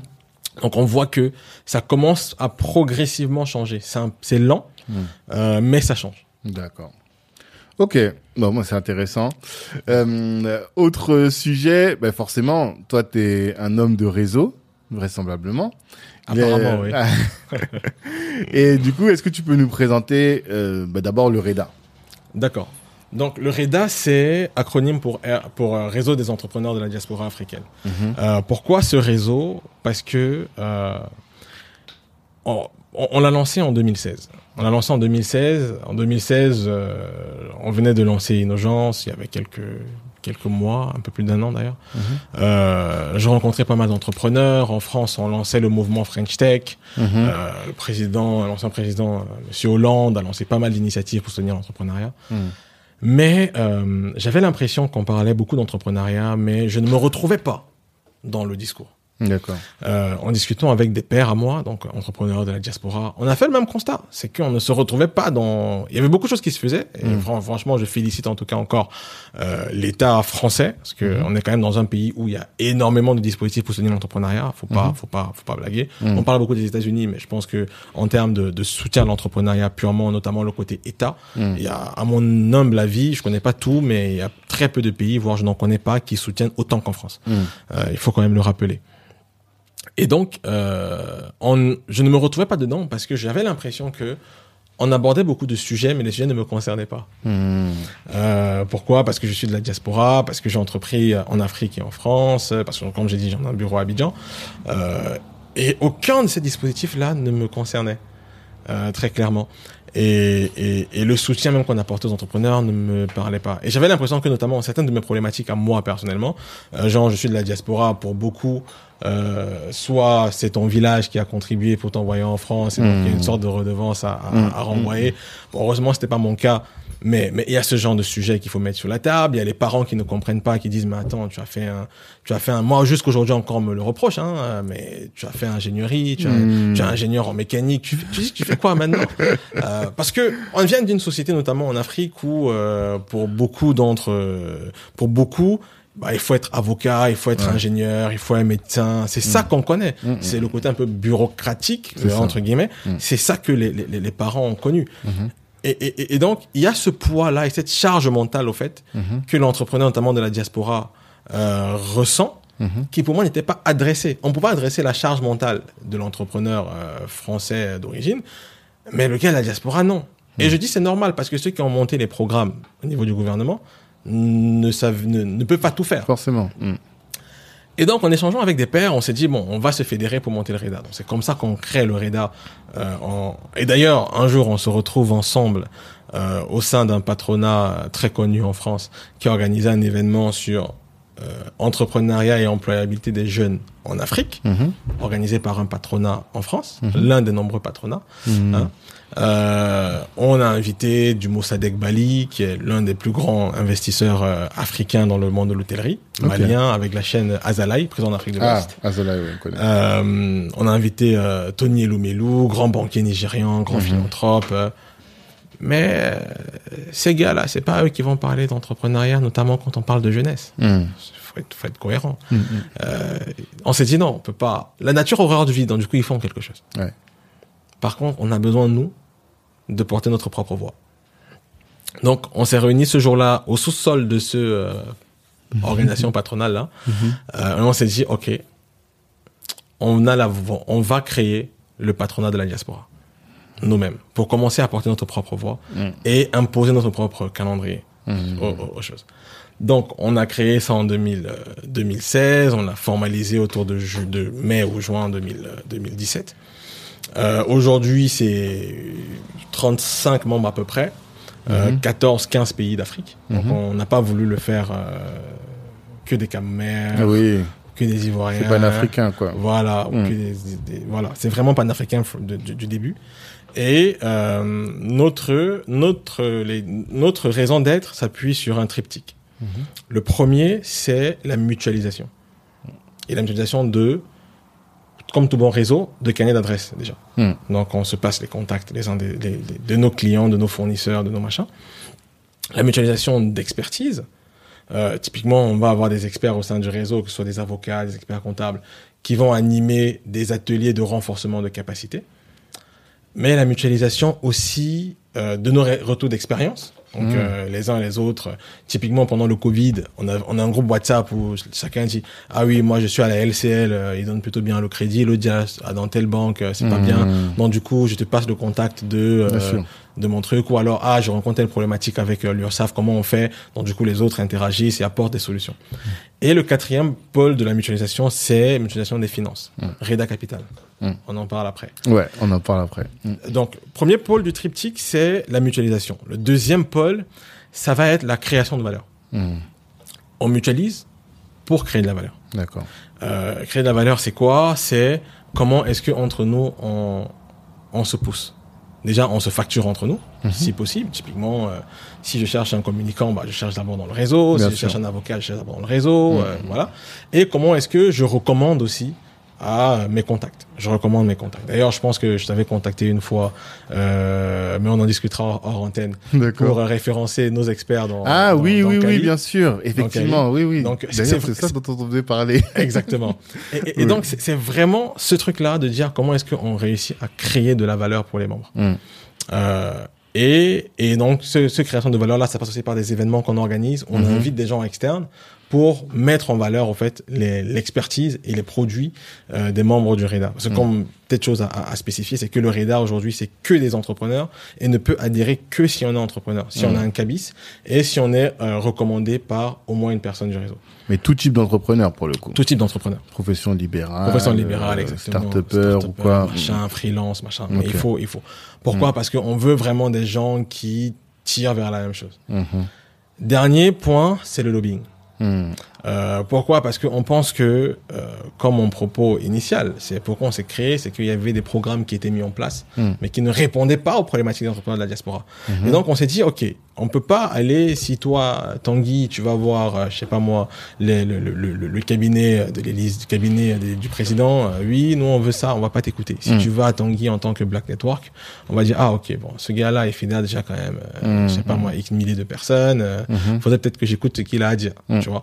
Et donc on s'est dit, ok, et, et, et en plus, euh, et donc c'est pour ça qu'on s'est dit, ok, on va être une force de proposition auprès des décideurs politiques. Pour faire avancer certaines, certains sujets euh, de la diaspora. Typiquement les questions de financement, on t'en parlait tout à l'heure. Mhm. Euh, on a vu par exemple le CPA euh, faire le tour de France, machin, et aborder les questions de financement. Euh, c'est parce qu'on les a adressés sur certains de ces sujets-là. Mhm. On parle des questions administratives, par exemple. Et les Euh, papiers. les papiers, euh, les machins. des Moi- étudiants étrangers. Mm. Exactement. C'est un sujet sur lequel moi je suis un grand passionné parce que ça m'a pourri la vie pendant deux ans. Ouais. Alors je pouvais même pas aller en Belgique. Euh, Mm. J'étais, j'avais des papiers mais je pouvais même pas aller en Belgique. Mhm. Bref, longue histoire. Et donc il y a toutes ces choses là qu'on veut adresser avec les décideurs politiques. On sait que si j'y vais en moi en tant que Landry en disant mais euh, il y a tel problème, on va pas m'écouter. Si je vais en tant qu'association qui fédère X nombre de personnes, Mm. là on commence à écouter. Mhm. Et donc, on, on fait vraiment ce, ce, ce plaidoyer-là auprès des décideurs politiques. Mhm. Pour la plupart, des représentations diplomatiques aussi, donc les ambassades, les machins, qu'on passe le temps à rencontrer, à échanger avec elles pour faire comprendre aussi. Parce qu'il y a le côté en France, mais le côté en Afrique aussi. Parce que dans Mhm. beaucoup de pays, il faut qu'on dise la vérité, dans beaucoup de pays africains, euh, la diaspora est souvent vue comme une sorte de menace. Mais oui. Euh, et donc, du coup, très nous, mal vu. ouais. Et nous, on essaie d'expliquer au fait aux ambassades que bah, dites à vos collègues sur place Mhm. que non, on a des propositions à faire. On veut créer des emplois sur place. Mm. Euh, on veut créer de la valeur. On veut apporter des choses. On veut contribuer au développement. Mm. Euh, et, et donc, on, on fait ces missions-là auprès des ambassades et des, des, des décideurs politiques principalement pour en fait, euh, faire avancer certains sujets de la diaspora. Mhm. Donc, c'est vraiment ce triptyque-là. Mutualisation des ressources, des finances, des réseaux, création de valeur et, euh, et, euh, et lobbying. Donc, c'est ça le, c'est ça le, c'est ça le REDA aujourd'hui. Et sur quel, depuis 2016, donc, que vous existez, c'est sur quel euh, pan de ce triptyque où tu vois que vous avez le plus de euh, d'avancées, où tu penses vraiment que le, la communauté a avancé sur ce sujet? Euh, je crois que sur le, sur les trois, D'accord. euh, le lobbying, ça ne se voit pas parce que bon, on peut pas forcément parler de tout Mhm. euh, là comme ça et il y a des sujets qui sont longs Je veux dire, si on doit changer des, des, je sais pas moi, la politique euh, sur les titres de séjour, par exemple, c'est une loi sur l'immigration qu'il faut faire. Donc, il faut mmh. écrire la, la, loi, il faut, il faut l'instruire, il faut l'envoyer à l'Assemblée, il faut machin de bidule. Il y a d'ailleurs certaines choses qui ont été faites pendant le confinement par certains députés sur ces éléments-là, avec lesquels on a discuté et on a nourri en tout cas les réflexions. Donc, mmh. euh, c'est intéressant. Euh, il y a par exemple un rapport d'un député français qui s'appelle Vincent Ledoux, qui travaillait sur un rapport pour l'ancien Premier ministre sur la coopération décentralisée, donc entre territoires français et territoires africains, mhm. pas les coopérations entre États, mais vraiment de territoires, mhm. euh, où on, sur lequel on a été auditionné pour lequel on a mis des billes, notamment axé vraiment entrepreneuriat pour le coup, entrepreneuriat de la diaspora vers l'Afrique. Mhm. Donc sur ces sujets-là, il y a pas mal de choses qu'on fait, certaines dont je peux pas forcément parler maintenant parce que c'est encore en, train de mouliner, et qui, mais par contre, qui mettent beaucoup de temps. Donc c'est beaucoup de points invisibles. Sur la création de valeur, effectivement, ça commence à prendre parce qu'en interne maintenant, systématiquement, on, va d'abord sourcer en interne avant d'aller voir ailleurs. On va facilement se recommander auprès des auprès de clients. Euh, moi, je regarde par exemple l'année dernière, si je devais faire un compte, euh, je crois que facilement 10%, euh, voire 15% de mon chiffre d'affaires, peut-être même 20, vient du mmh. REDA. Ok. Je ne sais même pas s'ils se rendent compte. Ils vont peut-être me demander des rétrocommissions en, écoutant, en écoutant le podcast. Mais honnêtement, hmm. l'année dernière, juste 20% de mon chiffre d'affaires hmm. vient directement ou indirectement du REDA. D'accord. C'est ça, au fait, le, la, force du réseau. Et, hmm. c'est pour ça que pour moi, je milite beaucoup que les gens adhèrent au réseau, que ce soit entrepreneur ou pas. C'est extrêmement d'opportunités dès le moment où on joue le jeu. C'est ça. Faut pas être consommateur, il faut être acteur. C'est ça. Que de la même manière, moi j'ai découvert ça justement quand j'étudiais un peu les, les, réseaux sociaux. Facebook ne croit que si les utilisateurs font fonctionner le réseau. Exactement. Et ça, ça c'est valable pour nos réseaux aussi, quoi. C'est ça. C'est-à-dire que le, réseau, que ce soit Reda ou Black Network, ne peut pas bouger, ne peut pas. Il ne s'enrichit que des interactions, que du. il faut qu'il y ait cette émulsion pour que la structure elle-même croisse, quoi. C'est exactement ça. C'est que et c'est ce que nous on essaye de faire comprendre à tous les nouveaux adhérents. C'est que on n'est pas là pour prendre des, des, des cotisations aux gens. Hmm. Franchement, si tu sais que tu vas être passif, autant ne viens pas. Ouais. Très clairement. C'est pour ça que je disais qu'on veut que des entrepreneurs parce que on part d'un postulat selon lequel l'entrepreneur c'est le gars qui a faim. Hmm. Pas faim parce qu'il a pas mangé, mais qui en veut quoi, hmm. qui, qui, veut vraiment truc. Et donc on se dit, euh, on veut aller avec des gens qui vont être actifs qui vont mhm. chercher, qui vont se dire, ah, ok, qui vont tout le temps envoyer un message. Je cherche un, un architecte, je cherche un, mhm. un, couturier, je cherche un, un, designer, je cherche un transitaire, tu vois. Mhm. Et c'est ça qui crée finalement l'interaction dans le groupe, qui crée l'intérêt. C'est ça. Euh, donc du coup, on voit aujourd'hui dans la dans le, le, le, groupe, moi, je connais par exemple, je peux parler du vice-président euh, du REDA qui a basculé pas mal de ses prestations en interne, euh, hmm. pas mal de gens comme ça que je peux citer. Je vais pas forcément citer des noms parce que hmm. les gens vont se retrouver machin. Je vais hmm. pas forcément ça, mais il y a beaucoup maintenant de création de valeur qui, qui, qui, qui se passe. Sur le premier point, la mutualisation, bah, on a des ateliers, comme je disais, qui, se, qui sont créés, où on aide au fait des entrepreneurs qui viennent avec des problématiques et on essaye de, de, de trouver des solutions. Euh, et on, on, partage nos expériences. Au niveau du PGE notamment, euh, il y a, je pense qu'il y a une banque particulière qui a dû voir pas mal de demandes. Ah. Si elle creusé un peu, elle a dû voir pas mal de demandes des gars du REDA parce qu'on a identifié une banque hmm. qui était plutôt euh, clémente sur le, le, PGE et donc du coup, euh, ça a été la ruée vers, vers, vers, la banque et vers la banque en question. Hmm. Euh, donc du coup, et ça, ça part d'un retour d'expérience hmm au sein du REDA. C'est ça. Très clairement. Mm. Euh, donc c'est c'est ça. Après, l'une des grandes réussites, effectivement, qui est beaucoup plus visible quand même, c'est la mutualisation des, des, finances qui est REDA Capital. Euh, donc c'est c'est un peu ça. Donc il, commence, ça commence à, à, à, à monter. La sauce prend progressivement. Ça met du temps. C'est normal. C'est inévitable les gens ne se connaissent pas, se connaissent pas encore, mhm. ne se connaissaient pas en tout cas encore. Maintenant, ça commence à se connaître. Les gens commencent à se connaître. Ça fait longtemps. On a, mhm. on a un taux de roulement qui est quand même euh, faible. Donc du coup, les gens restent. On a un bon, euh, on a un faible churn, turnover. Euh, mhm. Voilà, un faible turnover. On n'est pas beaucoup. On n'a pas forcément vocation à être à être mille, mais on, on, a vraiment des gens qui sont là, qui sont là dans la durée, qui comprennent vraiment la mission et qui veulent avancer ensemble. Et ça, pour moi, c'est le plus important. Ben, c'est le but quand même. Exactement. Surtout sur une mission de lobbying. Là, vous, vous êtes euh, en contact parce qu'à un moment, vous faisiez souvent les petits déjeuners avec dans les ambassades même. Hein Exactement, dans les ambassades. Ouais. Et là, forcément, les gens, les gens des ambassades, s'ils voient que ce sont toujours les mêmes qui reviennent et qui sont toujours là, ça attire la confiance et c'est que c'est quand on attire la confiance que finalement on peut faire des grandes choses quoi.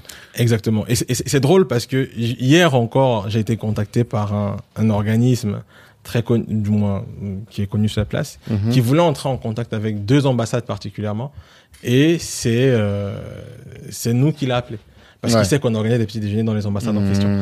Et, et c'est là où on se rend compte que non en fait finalement ce qu'on croyait qu'on faisait naïvement, petitement et tout, hmm. ça a de l'impact. Et ça a un impact durable. Et c'est là où vraiment on se dit non, ce qu'on fait euh, a du sens. Exactement.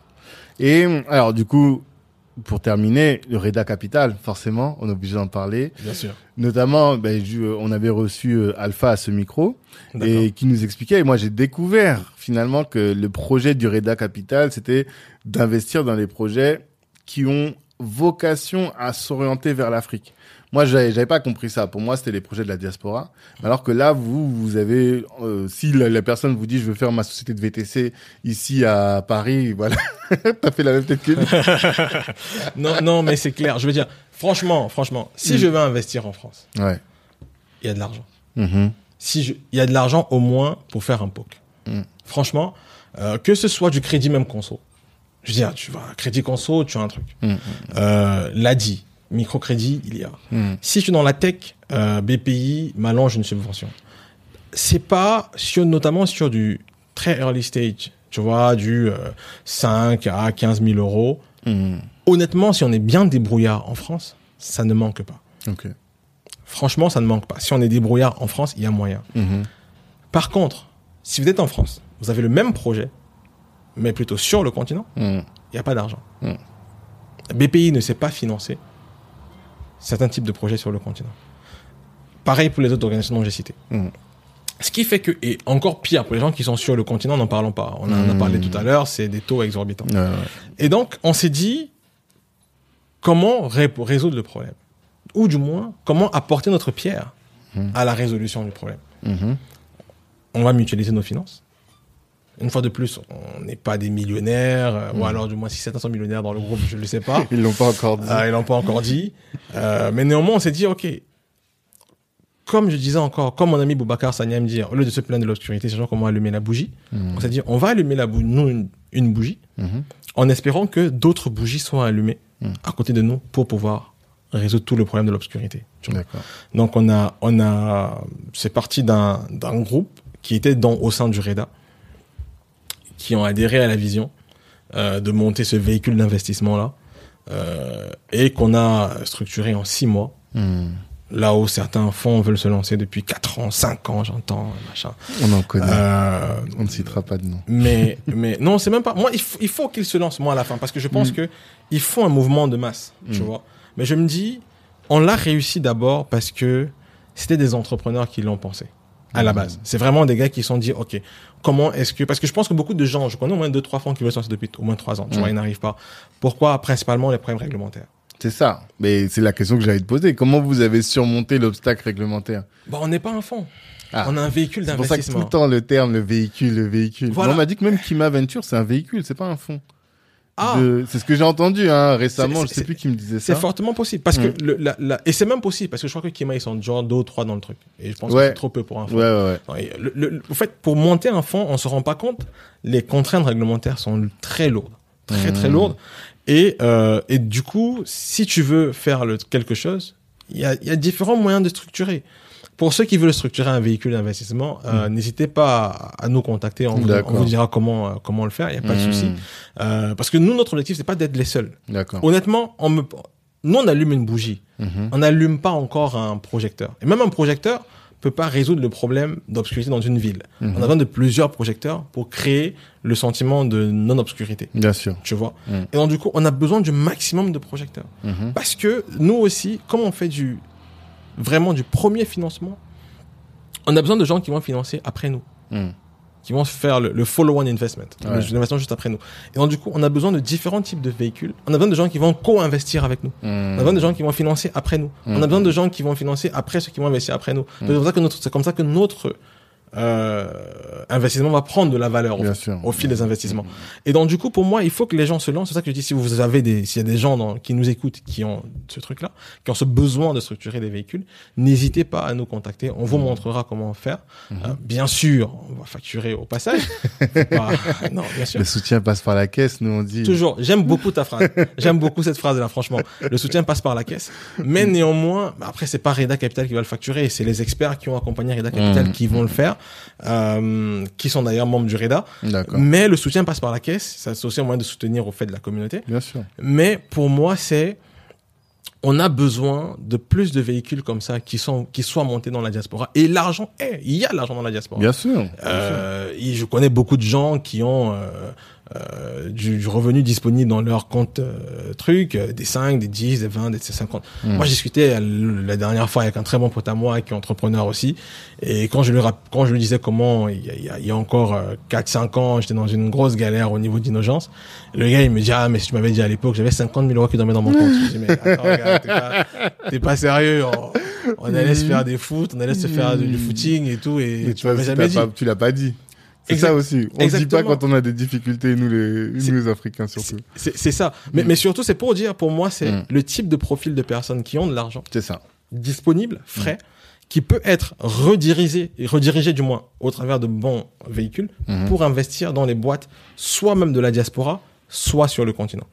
Et pour moi, comme je te disais d'ailleurs hors antenne, c'est qu'on ne peut pas demander aux gens d'investir en nous quand nous, on Mhm. n'investit pas en nous déjà. Bien sûr. Il faut qu'on va, que nous déjà, on valide le fait que investir dans la diaspora est un bon investissement. Mais alors, moi, tu as, abordé le premier point. Ça, c'est la première interrogation que j'avais, qui était l'obstacle réglementaire. Là, tu dis, venez nous voir, on va vous faire une facture, on va vous facturer, et en tout cas, c'est faisable. C'est ça surtout. C'est largement faisable. C'est largement faisable. Le deuxième point, Mais, on n'est pas un fonds. Euh, ouais, c'est est- ça, pour un véhicule. Oui, oui. C'est- Mais vous insistez beaucoup là-dessus. Hein, Monsieur l'ACPR, donc euh, l'autorité de marché financier, euh, de- de- L'autorité la- du la- la- contrôle prudentiel. voilà. Ouais, ouais. Et, et l'AMF aussi, marché financier. Mhm. On n'est pas du tout un fonds d'investissement, on a un véhicule d'investissement. Mais vous le dites souvent, hein, c'est pour ça que moi j'ai découvert ce terme véhicule à travers vous, justement. D'accord. Donc euh, là-dessus, on l'avait bien compris. Maintenant, si les gens ne veulent pas aller investir en Afrique, je parle des, des fonds ou bien même des véhicules français, tu Mhm. vois, locaux, ils ont une raison, tu vois. Il y a un risque, il y a quelque chose. Comment vous vous faites pour euh, lever ce doute-là? C'est ça ma question. Au fait, pour moi, le, le- le risque rémunère le gain. Je crois que c'est d'abord une question de méconnaissance Hmm. des marchés. Si aujourd'hui les fonds euh, français, américains, machin, n'investissent pas, encore on dit n'investissent pas, c'est la géométrie variable, il faut voir. Oui, aujourd'hui. Dans les a- infras, machin, ils investissent, Mm, dans d'autres, un peu moins.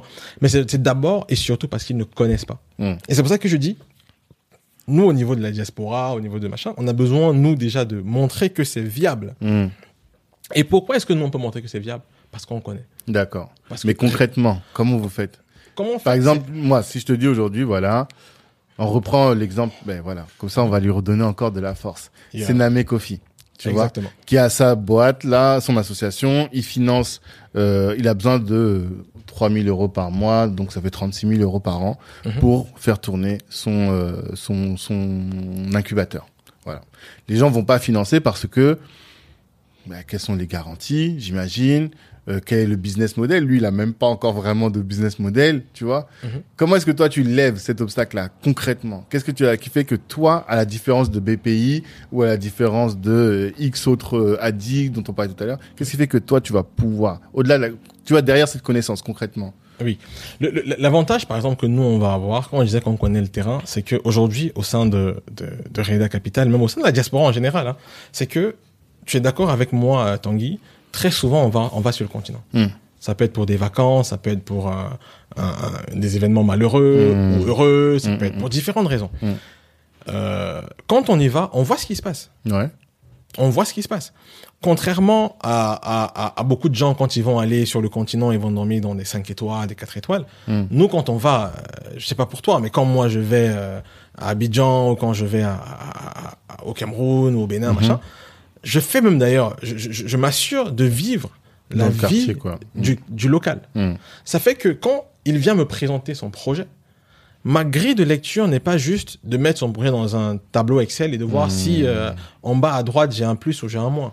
C'est que je me, je me positionne, je- j'essaie de, j'ai j'ai plus de facilité à avoir sa perspective à lui et de me dire, ok, ce gars qui vend la banane dans tel carrefour, je me rappelle, j'étais passé là-bas, euh, il y a telle affluence, euh, à telle heure, machin, ceci, bidule. Ok. Et je, ça me permet de savoir si vraiment son business il est viable ou pas. Mhm. Sename, je le connais depuis facilement 6 ans aujourd'hui. Il était encore sur Urbanatic, euh, sur pas mal de projets comme ça au Togo. Euh, et je pense que c'est quelqu'un qui, pour moi en tout cas, mériterait d'avoir plus de plateformes. Comme on en discutait d'ailleurs euh, euh, tout à l'heure en Ouais. antenne. Tu vois. Et je pense qu'il fait des trucs très intéressants. Euh, et qui, quand, si par exemple demain, moi, il venait me voir pour me dire, OK, il a ce sujet-là. Bon, bien sûr, euh, il va falloir qu'il mette un minimum de business model en face C'est ça tu vois? Mhm. Euh, je ne demande pas qu'il soit rentable dans six mois ou dans un an. Mhm. Non, mais qu'il y ait une sorte de perspective. Que tu perdes pas ton argent quand même. C'est ça en fait. C'est c'est ça, c'est pas. Sinon, c'est de, de la philanthropie, tu Mhm. vois. Mhm. Et donc, du coup, le, le truc avec Senam, Sename, c'est je sais ce qu'il fait et je connais l'impact des boîtes. Moi, je suis peut-être la mauvaise personne à qui il faut poser la question parce que je connais Sename Oui. et demain, après-demain, si l'occasion m'est prêtée, j'investirai. Mhm. Tu vois? Euh, maintenant, pour quelqu'un de lambda qui ne le connaîtrait pas, il faut qu'il et bon, on parle pas forcément de Sename, mais on peut parler de d'autres personnes. Ouais. Il faut juste, il faut apporter un projet qui a qui est structuré, qui est bien monté. Et en face, pour moi, au niveau de la diaspora, c'est quand on va en Afrique. Les vacances, c'est bien, Hmm. mais observons ce qui se passe. Observons réellement ce qui se passe. Commençons aussi à regarder qui, quels sont les secteurs d'activité intéressants en matière d'investissement. Mhm. Ça fait que demain après-demain, si on monte un fonds, investir dans l'immobilier en France, c'est bien. Je ne dis pas qu'il ne fallait pas le faire. Euh, par contre, en matière d'impact, peut-être investir en Afrique est peut-être mieux. Ok, il y a peut-être plus de risques, j'ai envie de dire. Euh, oui et non. Euh, déjà, un, le gain rémunère le risque. Donc, euh, s'il y a plus de risques, potentiellement, Il y a plus de gains. Mm. Je veux dire, en, taux, en matière de taux de, de, de, de croissance, hein, tu regardes les, les 10 pays à forte croissance en 2019, bon, 2020, je pense pas que ce soit déjà compilé, mais Mm. 2019, euh, 6 des 10 pays étaient en Afrique. Hein, Mhm. voire 7 des 10 pays étaient en Afrique. Et quand on voit aujourd'hui, en matière notamment de diplomatie économique, la France qui pousse énormément euh, sur le continent, le UK qui pousse fortement sur le continent, Mhm. bah, c'est parce que ils ont compris, d'ailleurs tous les pays, c'est parce qu'ils ont compris que c'est là-bas euh, le, Mhm. le, le- le- le dernier frontier market. Mhm. C'est vraiment là-bas que la croissance va se faire. Et se fait déjà d'ailleurs. Donc, il y a moyen de faire, de rentabiliser fortement des investissements sur place. Par contre, nous, en tant que diaspora, on a une connaissance terrain qui est souvent sous-estimée. Euh, surestimée à certaines sessions et sous-estimée à d'autres, euh, qui peut nous permettre de pouvoir débloquer certains freins. D'accord. Mais maintenant, à nous d'être aussi volontaires dedans. Je veux dire, on a aussi des cousins. Je veux dire, quelqu'un vient te montrer un projet au Cameroun, même si t'es pas camerounais, t'as toujours un pote qui a un cousin au bled qui peut Mhm. aller euh, vérifier si effectivement la boîte existe, si ce qu'il dit est vrai. Donc, C'est ça. pour moi, on a, On a les, les assets, réseaux, finalement. on a les réseaux Mhm. que les fonds classiques Non n'ont pas. pas. forcément toujours. Ok. Non, c'est intéressant. Et hum, du coup, alors, les- la troisième question que je voulais poser par rapport au fond, c'est quelles sont les conditions finalement pour euh, postuler, tu vois? Euh, J'imagine qu'il faut donc avoir un projet qui soit destiné à, à l'Afrique. Exactement. Mm. Euh, il faut avoir un projet qui, qui ait l'Afrique comme, comme, comme cible. Euh, après, des conditions, on est, on est plutôt large en matière de secteur d'activité. Hein. On n'a pas, on n'est pas, il faut pas vendre de la drogue, faut pas vendre des armes, euh, machin truc. Euh, Mais on est, on est plutôt large dessus. Euh, il faut avoir quelqu'un aussi qui connaisse le secteur sur lequel il se lance. Quelqu'un en, en interne Oui, en interne. Que quelqu'un dans l'équipe. Non, non, non, non, mm. dans, dans l'équipe du porteur de projet. Ah oui, ok, d'accord. L'équipe Ouais. du porteur de projet doit avoir, dans l'équipe qui porte le projet, il faut qu'il y ait quelqu'un au moins qui ait un minimum d'expérience sur le secteur d'activité. D'accord. Euh, parce que ça rassure un minimum. Mhm. dire, Quelqu'un qui n'a jamais fait un truc, qui vient me dire, il va, il va, il va se lancer dedans. forcément. C'est, j'ai pas, de- j'ai pas de l'argent à perdre, tu vois. Donc, c'est Mhm. quand même, j'essaie de mettre un minimum de garde-fous. Euh, donc, euh, donc ouais, c'est, un peu ça. On n'a pas vraiment trop de critères D'accord. honnêtement c'est parce qu'on se vraiment- dit aussi on veut on essaie à notre petit niveau, de démocratiser l'accès au financement. Mmh. Et là, aujourd'hui, vous avez financé combien de projets? Euh, Trois projets. Trois projets, ok. Trois projets. Un de la diaspora euh, qui s'appelle Eversend, qui est présent en Ouganda, au Kenya, au Nigeria, Ghana et Tanzanie. D'accord. Euh, il fait quoi, du coup? Il fait des services financiers, une application, un peu comme une, une néobanque. Ok. Un peu comme, comme euh, Revolut, Number Ouais, 26, ouais. mais Mhm. plutôt en Afrique. Mhm. Très forte croissance euh, qui est en train de Mhm. tout exploser et tout. Donc euh, très bon investissement. Euh, deuxième, c'est un, une boîte dans la trans dans l'aviculture, élevage Mhm. de poulet, élevage et transformation de poulet d'ailleurs. C'est d'ailleurs Ok. élevage juste ne nous aurait probablement pas intéressé Mmh. parce que nous aussi on cherche des gens qui créent fortement de la valeur sur le Bien continent. sûr. bien Donc sûr. euh, quelqu'un qui fait de la transformation, nous ça nous intéresse, comme ça nous intéresse. Donc, si vous voulez faire juste de l'élevage de poulet par exemple, on va probablement pas vous vous financer. En a Mais si trop. vous faites euh, transformation, là, vous commencez à nous intéresser. Mmh. Et donc, il fait de la transformation de poulet, donc il fait du, du, du, jambon de poulet, de la terrine de poulet, euh, tout ce genre de choses. D'accord. Euh, et le troisième investissement, c'est la transformation de, de cacao. Ok. Transformation locale de cacao. Euh, donc, c'est un peu, euh, c'est un peu ça. Et là, d'ailleurs, on, on, on cherche des projets. Si, C'est ça. chers auditeurs, mesdames, messieurs, si vous êtes porteurs de projets, Bah, c'est un peu le, but de cette question, tu vois, de voir Ouais. un peu quand les parce que comme toi, je pense qu'il y a plein de gens qui nous parlent. Ah, moi j'aimerais faire ça, j'aimerais faire ça. Ah, il me manque, il me manque, il me manque. Ok, d'accord. Bon, allez voir Reda Capital, quoi. Exactement, exactement. Venez nous voir, ça. on va, on, on Et quand tu dis early stage, c'est que pas besoin qu'un POC ait été fait, du coup. On est vraiment encore euh, au stade de l'idée ou il faut quand même qu'il y ait un peu quand même de. Il faut quand même, même si c'est bricolé, euh, il faut quand même qu'il y ait un petit truc quand même. D'accord. Il faut quand même qu'il y ait un petit tuyau qui a été branché à notre tuyau, tu vois. C'est- Mmh, il faut un petit mmh. euh, bricolage quand même. Ok. Je veux dire, juste l'idée sur le papier, euh, sur un PowerPoint, ça va être compliqué. Ouais. Mais si- par contre, si euh, je lui dis n'importe quoi, demain, tu, quelqu'un vient nous voir, ok, j'ai envie de me lancer dans une ligne de mode, machin, euh, j'ai fait trois vêtements, euh, j'ai vendu en une heure sur Instagram, Hmm. euh, là, clairement, on va dire, euh, on- Ok. c'est un échec ou tu Ouais, voilà, c'est ça. c'est bien j'ai déjà un champ, il me reste plus qu'à faire la transformation. Exactement. Voilà. Exactement. Nous, par exemple, le gars du cacao, c'est quelqu'un qui transformait déjà du cacao euh, de façon totalement, de façon artisanale, qui le Mhm. vendait dans des lycées, euh, dans son village, ça Mhm. passait bien. Et, euh, et parce que nous aussi, on a une approche euh, assez intéressante, je pense en tout cas, c'est qu'on apporte un accompagnement technique Ah, avec. Donc, on n'apporte pas que de l'argent. Ouais. On, on, a- on apporte des, euh, le- les bagages d'un expert comptable, d'un Mhm. avocat, d'un communicant, d'un financier. Et tout ça, vous le facturez pas? Non. Ah. Non, non, non. Parce que, au fait, le, le, la- le, le, truc, c'est, vu qu'on est des entrepreneurs, on sait à peu près quelles sont les problématiques des entrepreneurs. Et Mhm. on sait que, euh, on dit en anglais, throw money at a problem. Jeter de l'argent sur un problème ne résout pas le problème. Ok. Tu Mhm. vois? Euh, avoir une réelle méthodologie pour aborder le problème et être boosté par l'argent Mhm. résout le problème.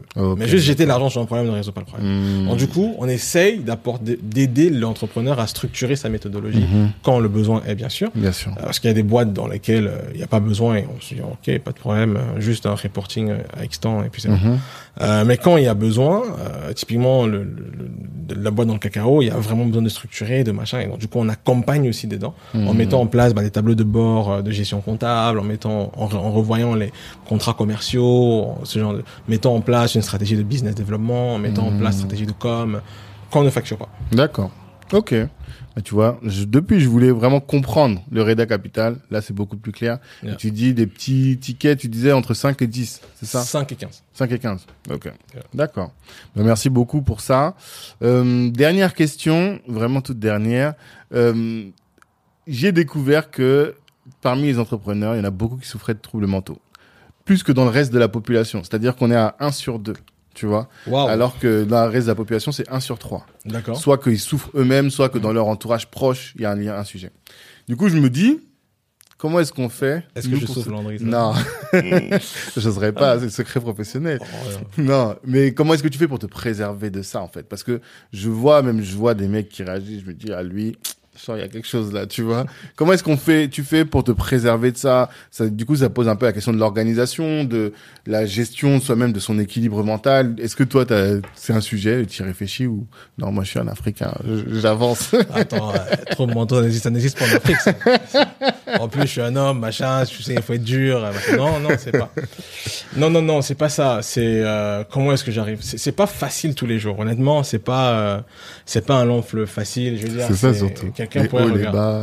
C'est ça, il y a des hauts, il y a des bas, il y, a Mm. des- il y a des mois où c'est dur, il y a des mois où je me dis, mais purée, pourquoi j'ai quitté ma boîte J'étais Euh, bien. J'étais bien, j'avais un salaire qui tombait tous les mois. Mm. euh, je m'en fous de savoir si le cours de l'action là-bas montait ou descendait. Euh, Moi, Mm. j'avais mon salaire et puis Mm, c'est ça. mm, mm. Donc, c'est pas facile tous les jours. Euh, du coup, il faut...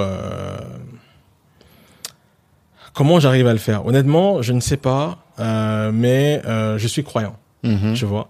Et ça m'apporte beaucoup, beaucoup, beaucoup de paix. Mhm. Tu sais, je suis vraiment euh, l'une quand on lit euh, la Bible, je suis chrétien. Mhm. Euh, l'une l'un des premiers bénéfices d'un chrétien, c'est la paix intérieure. Mhm. Euh, et, et je crois que dans mes moments les plus compliqués, je me re- pas je me recroqueville, mais je m'appuie vraiment sur ma foi. Mhm. Et c'est là où je puise en tout cas ma force, Mhm. très très clairement. D'accord. Après pour le reste, euh, je, je pense et je suis vraiment reconnaissant. Je crois que c'est une grâce d'être entouré de gens vraiment plutôt bienveillants. J'ai Ouais. des associés qui sont archi bienveillants, euh, Mhm. Jean-Louis et, Edwige. Euh, J'ai des collaborateurs aussi qui sont super top, euh, que ce soit Diana, Anne, Jean-Paul, Teresa, machin. C'est vraiment des gens euh, extraordinaires. J'ai vraiment dû en oublier euh, d'autres, mais bon. Euh, vraiment, j'ai vraiment, j'ai vraiment réussi. J'ai vraiment, j'ai eu cette chance d'être entouré Mhm. Et d'avoir sorte de et, et des amis aussi. Tu vois, pas mal d'amis. Euh, j'ai un petit groupe, un petit cercle de potes. Mhm. Euh, j'ai pas énormément, mais j'ai un petit cercle. Euh, et, et vraiment, c'est des gens bienveillants. Et j'essaye au maximum d'être assez intentionnel dedans, Mhm. de savoir qui m'entoure. Mhm. Honnêtement. Et quand je me rends compte- vraiment, j'essaye vraiment de m'assurer que les personnes qui m'entourent sont des personnes qui me tirent vers le haut. D'accord. Si c'est pas le cas, très souvent, je prends du recul Mhm. vis-à-vis de la personne. Ok, d'accord. Ok, ben c'est hyper intéressant. Yeah. Merci en tout cas pour euh, ce témoignage, merci pour euh, ton expérience, ton expertise, pour ce temps que tu nous as accordé. Merci. On souhaite de la réussite à Innogence, que ce soit vous la, la référence des, des cabinets de consulting euh, sur le continent et même euh, Non, c'est clair. ailleurs, tu vois. Bah, c'est le, c'est, c'est c'est le but. Je veux dire, c'est, comme j'ai- j'ai- je te disais hors antenne, j'ai fait une blague une fois à un partenaire de, de Deloitte Afrique en lui disant qu'on allait racheter Deloitte dans Mhm. 10 ans. Euh, trois ans sont passés, on est très loin de d'avoir réussi l'exercice, mais en tout cas on avance pour et, Mhm. euh, et j'ai bonne, euh, ouais, je pense qu'on, on- je, je sais qu'on va, on, on ira, euh, on, on, on va continuer à avancer en tout cas. Mhm. Euh, on va continuer à avancer. Le but pour nous clairement c'est d'être une référence effectivement sur les, les Mhm. cabinets de conseil euh, sur le continent. ouais. Ok. Bon, mais c'est tout ce qu'on vous souhaite en tout cas, Merci. et que Reda devienne un vrai fonds, un vrai fonds à plusieurs milliards. Exactement, exactement. J'espère en tout cas voir ça arriver, mais surtout moi mon vrai rêve c'est qu'il puisse avoir des des, des, des, des clones comme ça qui se développent. Parce Mhm. que ce n'est que une seule personne ne peut pas tenir le truc. genre. Mhm. Euh, mais à plusieurs, comme on dit souvent, une corde à, à deux, à trois fils ne peut pas être rompue. Ça. Donc vraiment, je crois que c'est à plusieurs comme ça qu'on sera capable de pouvoir euh, répondre en tout cas à ce besoin. Donc euh, lancer des fonds, lancer des véhicules d'investissement. On peut pas tous être entrepreneurs, faut qu'on se dise la vérité. On peut pas aussi tous être investisseurs, mais on peut tous contribuer à l'avancée du continent. Mhm. Ça peut être en, en consommant euh, de façon euh, volontaire et responsable. Mhm. Donc, de dire ok euh, quand je veux consommer quand je veux acheter un vêtement euh, dans mon budget vêtements dans l'année est-ce que j'alloue pas une part à des créateurs africains Mhm. Euh, dans mon, mon budget euh, voyage ou loisir est-ce que je n'alloue pas une part à, à du contenu euh, ou à des destinations africaines Mhm. Euh, si je, si je ne peux pas être entrepreneur est-ce que je peux être investisseur est-ce que je peux rejoindre Mhm. un, un truc ou alors si je n'ai pas d'argent est-ce que je peux rejoindre une communauté comme Black Network pour pousser Mhm. encore plus loin? Parce que ce que vous faites aussi est absolument nécessaire. Mhm. Parce que on est dans une société aujourd'hui où on a un vrai manque de, de, de, de représentativité en Mhm. matière de, de, de- d'excellence euh, dans les profils euh, africains euh, en général. Et donc, ce que vous faites de mettre en avant euh, certaines personnes euh, qui ont avancé, qui sont avancées, qui ont réussi, qui n'ont pas réussi, qui ont machin truc, qui font des choses, qui ne font pas des choses, c'est important parce que ça permet aux gens de se dire ah c'est possible de faire. Mhm. Tu Exactement. vois. Mhm. Et donc du coup pour moi, euh, on ne peut pas tous tout faire, mais on peut tous faire quelque chose. Mhm. Et à chacun d'entre nous de, de réfléchir à savoir qu'est-ce que je peux faire moi à mon niveau. Ça peut être, comme je dis, consommer euh, de façon euh, engagée. Ça peut être euh, Investir. investi- investir. Ça peut être entreprendre. Ça peut être soutenir des causes. Ça peut être. Il y a toujours quelque chose qu'on peut faire. Aller liker les posts, aller partager les posts. tu vois, c'est aussi bête que ça. Je veux dire, moi, par exemple, il y a des gens pour qui, dès qu'ils postent quelque chose, je ne réfléchis, je ne regarde pas ce qu'ils ont posté, je like. tu likes quand même. Voilà, tu vois. Mm. Je me dis, à force de leur donner de l'argent, à force d'investir, je, je, vais liker. Mm. Euh, honnêtement, je regarde les, les, boîtes dans notre réseau, dans Reda. Malheureusement, j'ai fait uniquement Reda, mais bon, pas que d'ailleurs. Je, je, vais liker parce que je me dis, peut-être que mon like va faire que ça va apparaître sur le feed de quelqu'un et ça, peut lui faire déboucher sur un mm. client, un partenaire ou un truc. Tu vois. Donc vraiment, on a mm. tous un rôle à jouer. On mm-hmm. peut pas tous tout faire. Effectivement, je le comprends, mais on a tous quelque chose qu'on peut faire mm. et on doit tous pouvoir le faire. Top. Je pense que c'est une superbe conclusion, quoi. Tu vois, il y a rien d'autre à ajouter. Merci à toi, Landry. Longue vie à toi, longue vie au Reda et longue vie à Innogence. Merci. Ciao. Ciao. Merci sincèrement d'avoir pris le temps d'écouter cet épisode jusqu'au bout. Si vous l'avez fait et si vous êtes arrivé jusque là, on fait des épisodes très longs, c'est que vous faites partie de la famille et que vous avez le bon mindset pour rejoindre Black Network. Avant de vous parler vraiment du réseau, il est tout à fait probable qu'à ce stade, au moment où vous avez écouté, vous êtes dit, ah ça, si mon frère, si ma soeur l'entendait, ça pourrait vraiment l'aider dans son business, ça pourrait vraiment l'aider dans sa carrière, ou même dans sa vie tout court. Eh bien vraiment, je vous invite à partager. C'est tout ce dont on a besoin pour faire grandir l'audience du podcast, sincèrement. Et ça nous aiderait beaucoup. Ensuite, si vous êtes dit, ah mais j'ai envie d'être entouré de personnes comme celles que j'ai entendues aujourd'hui, j'ai envie de, de, grandir, je me sens isolé dans ma pratique, isolé dans mon business, isolé dans ma carrière, toute seule à, à partager cette mentalité de, go-getter, d'assoiffé de réussite, eh bien, n'hésitez pas à nous rejoindre, rejoindre Black Network. Je vous invite à nous chercher sur les réseaux, sur euh, notre numéro de téléphone 06 52 07 76 84 06 52 07 76 84 pour savoir un peu ce qu'on fait et comment est-ce que vous pouvez nous rejoindre. Ça vraiment c'est tout à fait tout à fait facile et ça peut vraiment vous aider, vous aider à être entouré de personnes comme vous, à euh, également euh, bah, permettre d'augmenter votre chiffre d'affaires parce que le networking et le réseautage peut être intégré dans votre stratégie commerciale et aussi on offre de la visibilité à nos adhérents. Il y a vraiment pas mal de choses qu'on peut faire. Donc rejoignez-nous, rejoignez-nous et rejoignez-nous. Merci encore pour le temps que vous nous avez accordé. On sait que c'est précieux en ces temps. À très bientôt.